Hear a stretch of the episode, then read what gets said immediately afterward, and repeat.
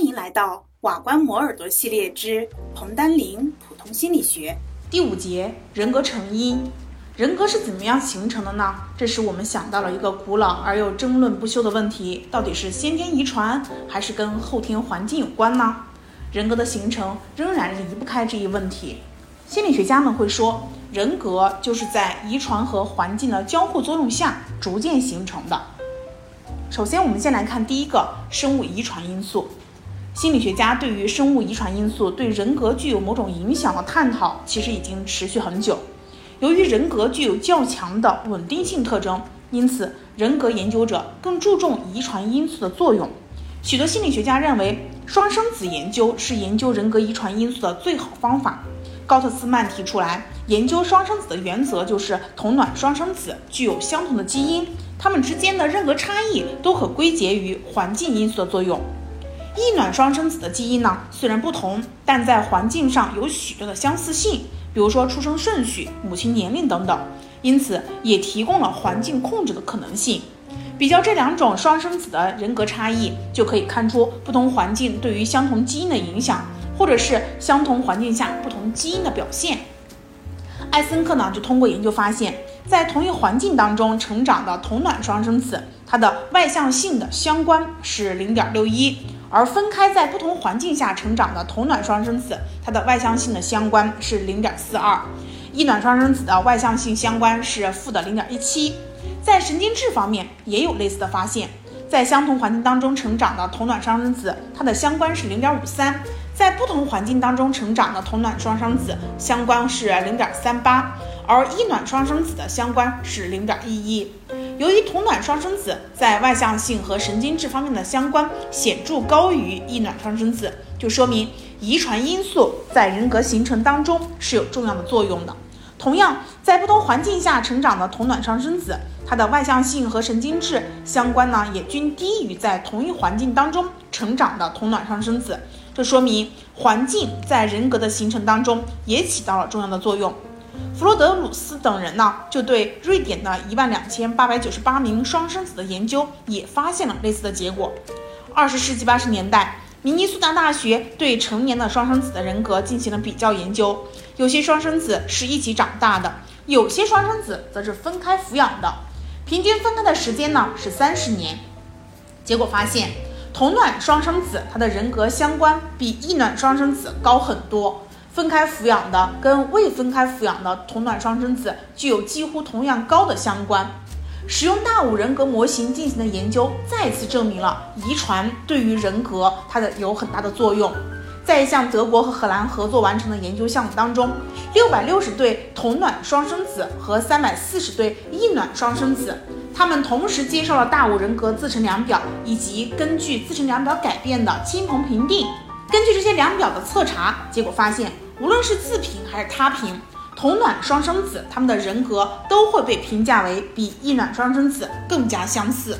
遗传对于人格的作用是一个具有重要理论意义和实践意义的复杂问题，目前呢还难以得出明确的结论。根据现有的研究呢，我们对遗传的作用有以下一些看法：首先，遗传是人格不可缺少的影响因素。从现有的研究结果来看，可以预估约有百分之五十的人格差异可以归结于遗传差异。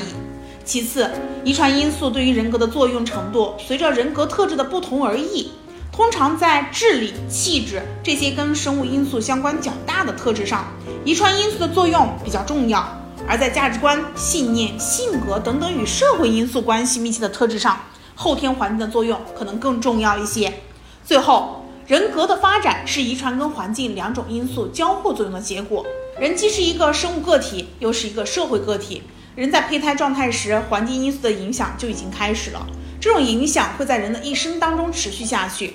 后天环境的因素是多种多样的，小到家庭因素，大到社会文化因素，这些因素对于人格的形成和发展都有重要的影响。第二个影响因素就是社会文化因素了。每一个人呢，都处在特定的社会文化环境当中，文化对于人格的影响是极为重要的。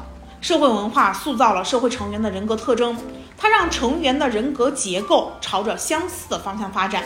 这种相似性具有维护社会稳定的功能，又使得每一个人能够稳固地嵌入在整个的文化形态里。社会文化对于人格的影响力因文化而异，这要看社会对于顺应的要求是否严格，越严格，它的影响力就越大。影响力的强弱也要看行为的社会意义。对于社会意义不大的行为，社会允许较大的变异；而对社会意义十分重要的行为，那么就不允许有太大的变异。如果一个人极端偏离社会文化所要求的人格特质，不能融入社会文化环境当中，就可能被视为行为偏差或患有心理疾病了。社会文化对人格呢是具有塑造功能的，这表现在就在不同文化民族，它是有着自己固有的民族性格的。第三个呢，就是家庭环境因素。家庭是社会的细胞，家庭成员间不仅有其自然的遗传因素，也有社会的遗传因素。这种社会因素呢，主要表现在就是家庭对于子女的教育作用。俗话说啊，有其父必有其子，它其实是有一定道理的。父母按照自己的意愿和方式教育孩子，就是他们逐渐形成了某一些人格特质。研究人格的家庭成因，重点在于探索我们家庭的差异和不同的教养方式对于人格发展和人格差异的影响。一般呢，研究者把家庭的教养方式分成三类，不同的教养方式对孩子的人格特征是具有不同的影响的。第一类就是权威型的教养方式，采用这种方式的父母在子女教育的当中表现得过于支配，孩子的一切呢都由父母来控制。在这种环境下长大的孩子容易消极、被动、依赖、服从。第二类呢，就是放纵型的教养方式了。采用这种方式的父母对于孩子过于溺爱，让孩子随心所欲。父母对于孩子的教育有时达到失控的状态。那么在这种家庭环境之中成长的孩子，多表现的就是任性、幼稚、独立性差、唯我独尊等等。第三类就是民主型的教养方式。父母与孩子的家庭当中处于一种平等和谐的氛围当中，父母尊重孩子，给孩子一定的自主权和积极正确的指导。父母的这种教育方式，让孩子能够形成一些积极的人格品质，比如说活泼、快乐、直爽、自由、彬彬有礼等等的。第四个呢，影响方式就是早期的童年经验了。中国有句俗话叫做“三岁看大，七岁看老”。人生早期发生的事情对于人格的影响，历来呢为人格心理学家所重视。为什么心理学家会重视这些早期经验呢？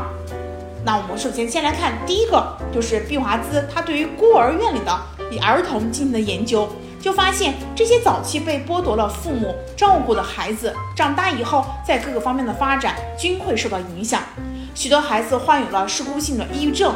症状就是哭泣、僵直、退缩、表情木然等等的。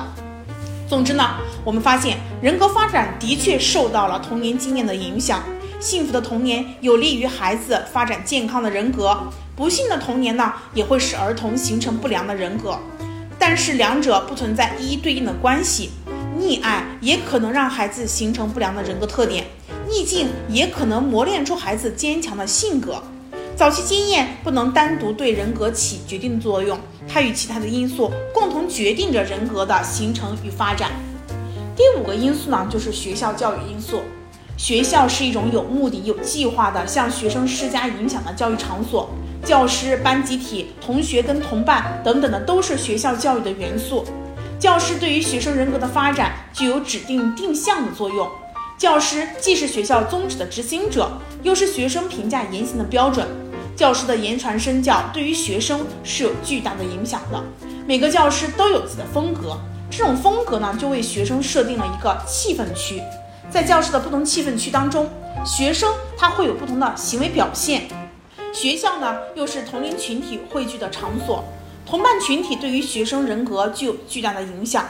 班集体是学校的基本的团体组织。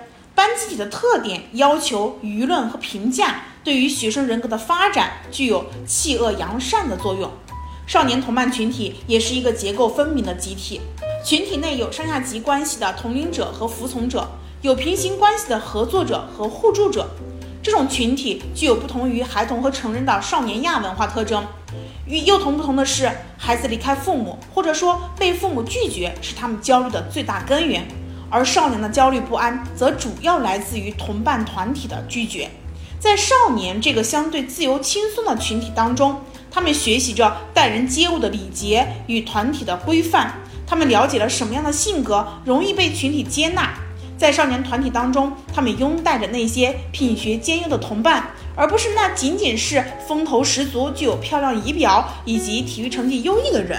他们喜欢有能力、能胜任工作、具有高智商、精力充沛、富于创造的同伴。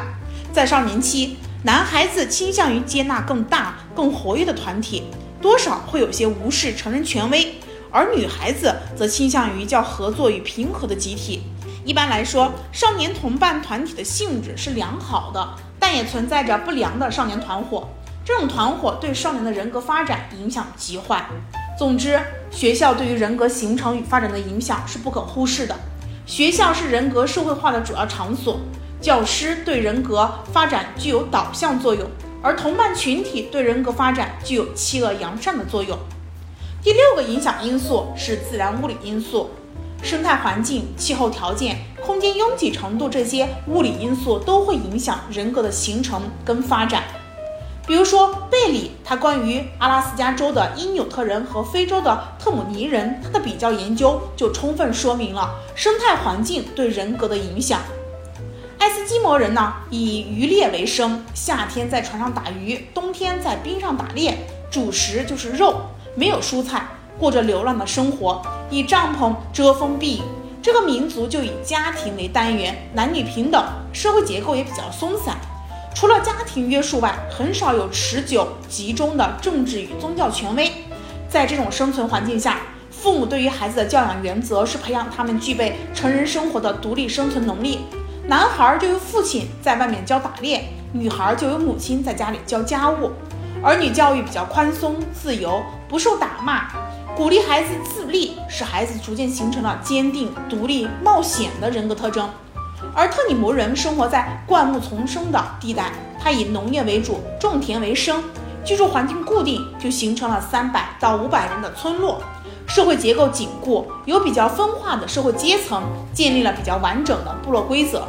在哺乳期内，父母对于孩子是很疼爱的。断奶后，孩子就要接受严格的管教。